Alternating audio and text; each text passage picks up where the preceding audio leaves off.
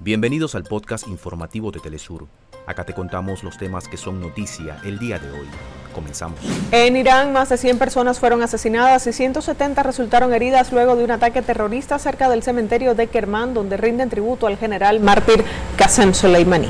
Palestina, el movimiento de resistencia islámica Hamas congela todas las conversaciones, intercambio de rehenes y un posible alto el fuego con Israel tras el asesinato de Saleh al-Arrouri. Compañías petroleras en Argentina realizaron un aumento en el precio de los combustibles y alrededor del 27%. Esta cifra se suma a los incrementos del 37% dispuestos en diciembre pasado.